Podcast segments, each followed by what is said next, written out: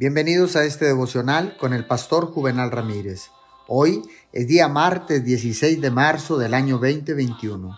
La palabra dice en el libro de los Romanos capítulo 12 versículo 2, no se amolden al mundo actual, sino sean transformados mediante la renovación de su mente. Así podrán comprobar cuál es la voluntad de Dios buena, agradable y perfecta.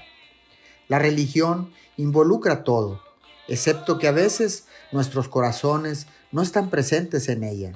Involucra nuestras manos, nuestros pies, se apodera de nuestra voz, afecta incluso la postura de nuestro cuerpo, pero no se apodera de nuestros afectos, nuestros deseos, ni nos hace adorar en la presencia de Dios.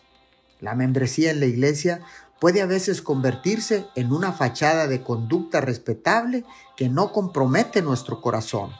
Entonces permanece frío y poco impresionado entre todas esas obras externas, mientras nos felicitamos porque nos va bien religiosamente.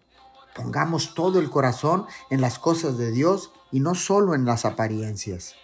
Oremos, amado Dios, te pido por favor renueves mi corazón y mi mente para que pueda conocer tu buena voluntad agradable y perfecta para mi vida. Te pido todo esto en el nombre de Jesús. Amén y amén.